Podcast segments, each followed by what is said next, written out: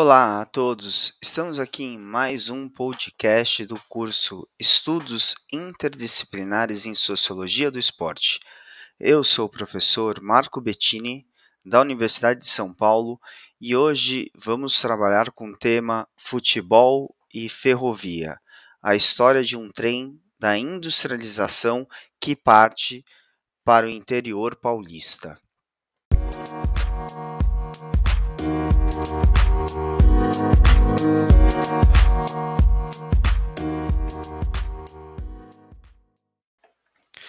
Este podcast teve por base o artigo publicado na Revista Brasileira de Educação Física e Esporte, intitulado Futebol e Ferrovia A História de um Trem da Industrialização que parte para o Noroeste Paulista, tendo como autores eu, Marco Bettini, Gustavo Gutierrez e Ricardo Ferreira.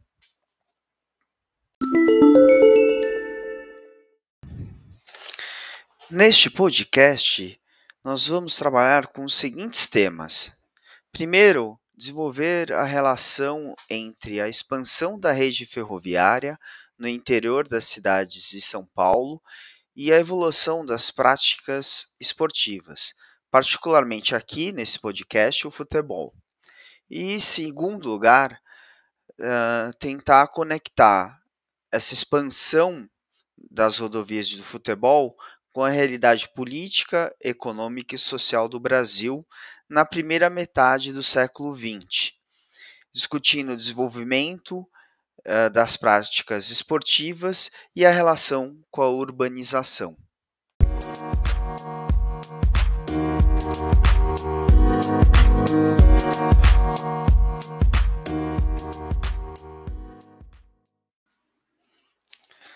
A contribuição conceitual aqui mais interessante desse podcast parece ser a inversão no sentido de movimento cultural, apontado entre a cultura urbana e a rural.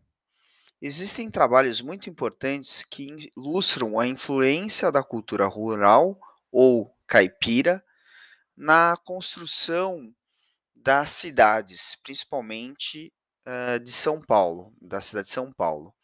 Um exemplo é o texto de Florestan Fernandes, intitulado O Folclore de uma Cidade em Mudança. Neste podcast, a proposta apresenta-se uma diferença, uma espécie de inversão, onde o trem para o interior traz aspectos da cultura urbana para a construção da cultura do interior. O urbano leva o futebol para o interior. Lógico que não se trata de uma inversão no sentido forte do termo, como é o rural para o urbano, já que em muitos casos a ferrovia ela é o elemento básico para a fundação de um núcleo populacional, agregando populações aos redores, com migrações internas, pequenos núcleos populacionais, mas é importante destacar essa volta cultural, essa interface cultural entre a cidade e o interior, através do exemplo do futebol e mostrar a dinamicidade da cultura paulista e sua relação forte que tem tanto a capital quanto o Porto de Santos e também o interior paulista. E pelo exemplo do futebol, nós vamos construir essas interfaces e ela vai ser, uh, na verdade, ele, futebol, vai ser uh, o fio condutor de toda a nossa reflexão nesse podcast.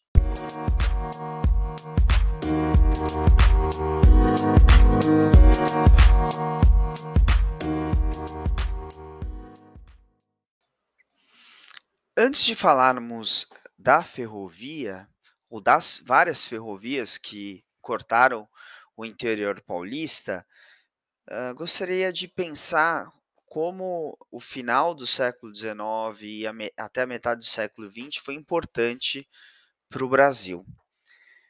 Hã, o Brasil passou de um Brasil monárquico para republicano, de um Brasil uma população predominantemente agrária para urbana, um Brasil do café para a industrialização, um Brasil com autonomia estatal para um fortalecimento do poder federal.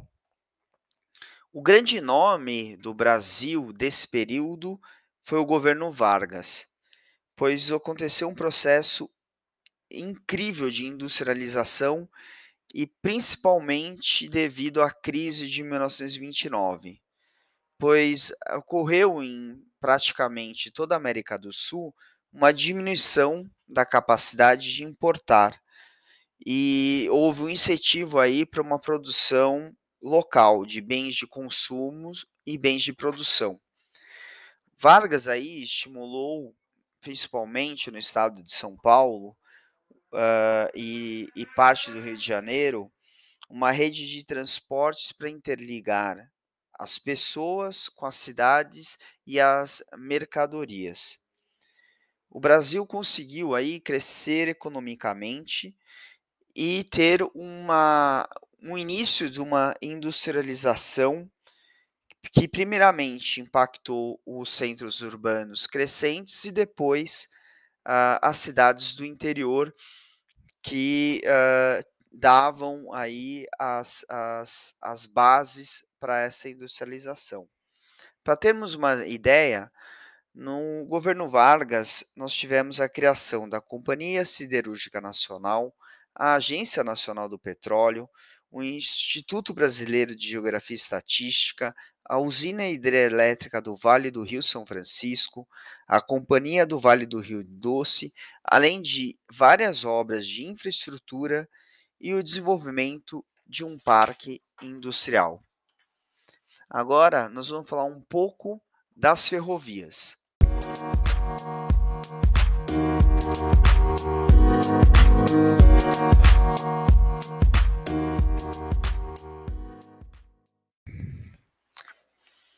A ferrovia foi um instrumento de poder para as oligarquias paulistas. E desse instrumento de poder também foi um fator de acumulação de capital. Essa acumulação de capital pela venda cap do café foi que permitiu uh, que as regiões produtoras se desenvolvessem e pudessem, junto com o Estado, construir as ferrovias. E ao mesmo tempo que construíam essas ferrovias para escoar o café, começaram a, a, a burguesia industrial uh, urbana da época a construir as primeiras indústrias na cidade de São Paulo. Os fatos uh, demonstram aí duas características essenciais desse período histórico para compreendermos o objetivo desse podcast. Primeiro, a industrialização da capital. Já que em outro podcast que nós trabalhamos, a urbanização é fator chave para nós entendermos o esporte. O segundo aspecto é o desenvolvimento do interior caminha com a construção das ferrovias para o escoamento das mercadorias. E isso, o escalonamento das mercadorias, uh, faz chegar o esporte no interior. Por quê?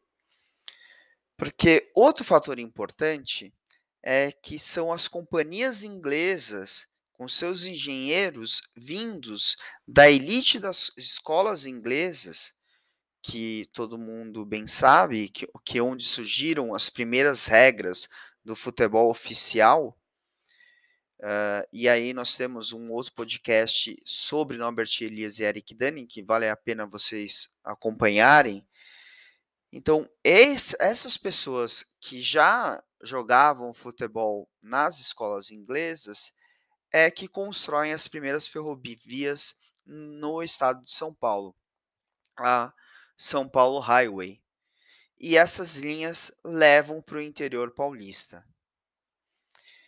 Mas os caminhos de ferro não são compostos apenas de trilhos. São pontos de paradas, de trens, de estações, de pessoas, de culturas. Nas redondezas das estações nasciam vilas que eram construídas muitas vezes pelos funcionários que trabalhavam nas manutenções das vilas. E dessas pequenas vilas criavam comércios locais. Vinham migrantes. Então toda essa influência cultural irradiou-se cultura e transformou-se por pressões uh, locais mais ou menos intensos, materiais e imateriais, ou como diria Hegel, pelo espírito da época, uma cultura efervescente no interior de São Paulo. E essas viagens colocaram constantemente uh, em contato essas pessoas, trazendo o futebol e o esporte nas suas bagagens, começando aí uh, o esporte e as associações esportivas e o futebol a construir a nova paisagem do interior de São Paulo.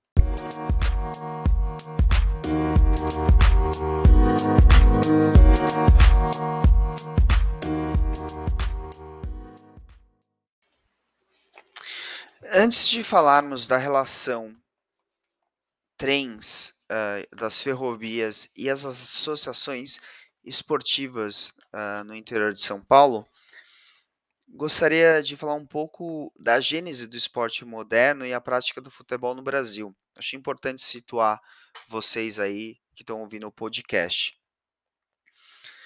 Houve aí uma evolução global dos códigos esportivos na mesma direção da urbanização da sociedade. Se compararmos aí os jogos populares do fim da Idade Média com os jogos da, uh, da Idade Moderna, veremos um aumento da burocracia e sistematização e a transformação dos jogos em esporte. O futebol, como todos sabemos, é a modalidade esportiva mais popular no Brasil e tem sua origem na Inglaterra, assim como outras, como rugby, cricket. O futebol que nós conhecemos hoje surgiu nos colégios ingleses, a partir de três, quatro séculos de adaptações uh, de jogos com bola. O que começou com algo informal uh, tornou-se algo formal a partir de 1863, com a criação do Football Association. E como a Inglaterra era a maior uh, potência econômica naquele século, ela exportava tudo, inclusive sua cultura, e eu estou falando aí aqui no caso futebol, para todos os lugares do mundo. Então, junto com a mão de obra qualificada, chegavam pensamentos, ideias vigentes para todas as localidades. O futebol concretiza esse imperialismo britânico. Foi notória a influência inglesa no Brasil.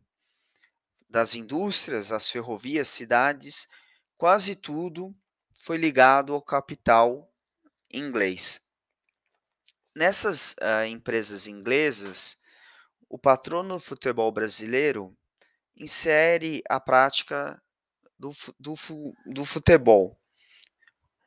No mesmo ano do seu retorno ao Brasil, ele organiza jogos com funcionários ingleses da empresa da, na capital paulista, como a Companhia de Gás, São Paulo Rail, London Bank, num, num tipo de demonstração tanto para a elite paulistana quanto para a imprensa. Logo, em 1901, já é criada a Liga Paulista de Futebol. Essa associação é para organizar as primeiras associações esportivas de futebol para participar e organizar o primeiro uh, fute, uh, o, uh, os, os primeiros campeonatos de futebol oficial na cidade de São Paulo. Depois disso, há a difusão para o interior de São Paulo.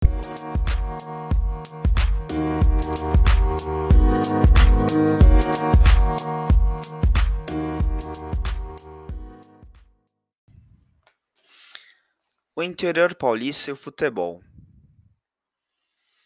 As fontes históricas fazem imaginar o espanto, a felicidade e o medo de uma comunidade isolada uma das outras por falta de comunicação, vendo ao longe um carrilhão metálico deslizando por trilhos de ferro, fazendo estridente barulho, anunciando a sua passagem por entre os campos. Hoje, com a internet, e que a gente pode falar com o mundo todo num clique, a gente não imagina como é chegar um trem para o interior de São Paulo, que a comunicação se fazia por mulas cargueiras. Mas esse é o impacto que o trem trazia ou trouxe para o interior de São Paulo. Falando diretamente do, do futebol, e a análise que nós fizemos aí nas fontes históricas dos clubes de futebol do interior de São Paulo, nós vamos citar alguns exemplos para mostrar a relação de trem e futebol, ferrovias e futebol e associações futebolísticas do interior. Né? Por exemplo, na cidade de São José do Rio Preto, o América Futebol Clube tem como fundador um engenheiro da Estrada de Ferro Araraquara, que jogava futebol. Segundo a ata de fundação de 28 de janeiro de 1946, o engenheiro Antônio Tavares Pereira Lima foi eleito o primeiro presidente da diretoria do América, com o intuito de abrir novos horizontes no cenário esportivo da cidade.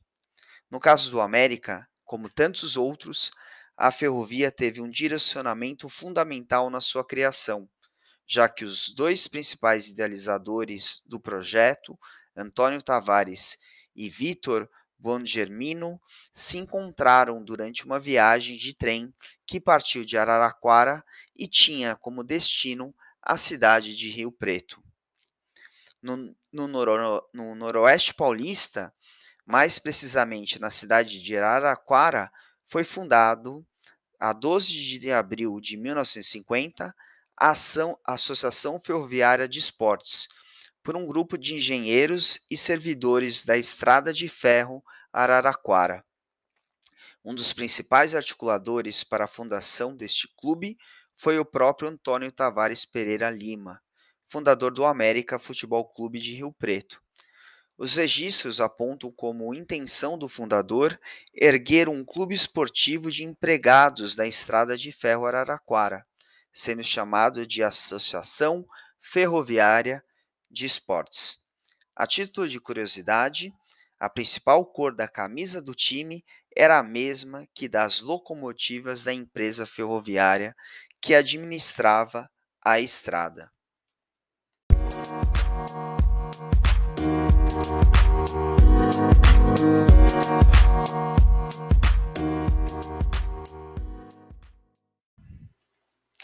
Continuando aqui a nossa pesquisa, um outro clube é a Associação Atlética Ferroviária de Botucatu.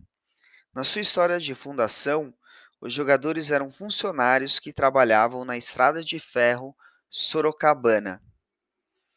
O time de uma das cidades mais desenvolvidas da região Nordeste, Ribeirão Preto, também foi criado com relação direta à ferrovia.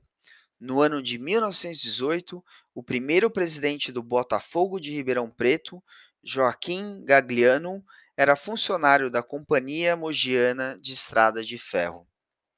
O Paulista Futebol Clube, da cidade de Jundiaí, foi talvez um dos clubes mais antigos a ser fundado sob influência das ferrovias. O clube foi fundado a 17 de maio de 1909 por funcionários da Companhia Paulista de Estradas de Ferro. O próprio estádio do Paulista chama-se Jaime Sintra, em homenagem ao engenheiro que trabalhou por décadas na Companhia Paulista de Estradas de Ferro.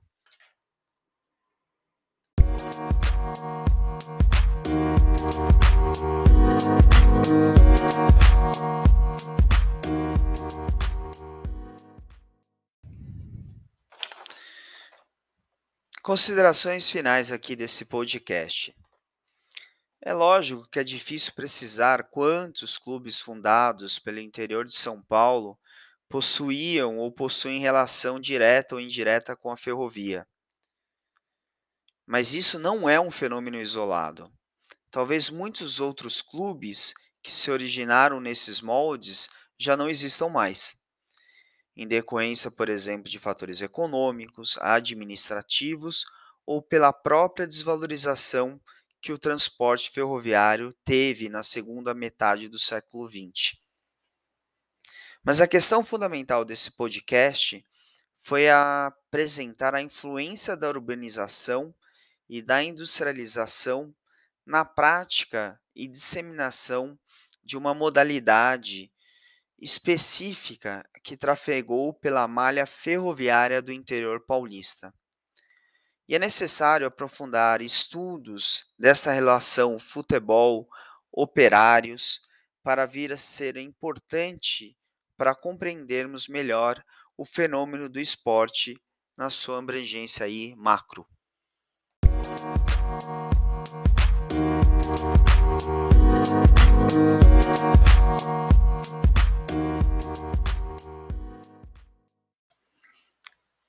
Para aqueles que queiram se aprofundar mais no tema desse podcast, eu sugiro duas leituras. A primeira é de Lucena, denominado Esporte na Cidade, Aspecto do Esforço Civilizador Brasileiro, um livro publicado pela Autores Associados. E o segundo é a dissertação de mestrado de Araújo, que trabalha com o tema Imigração e Futebol, o caso do Palestra Itália. Boa leitura para vocês.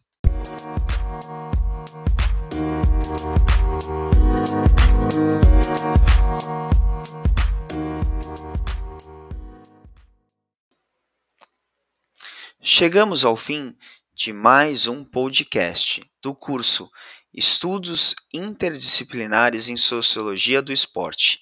Eu sou o professor Marco Bettini, da Universidade de São Paulo, e o tema de hoje foi Ferrovia e Esporte no interior de São Paulo. Até o próximo podcast.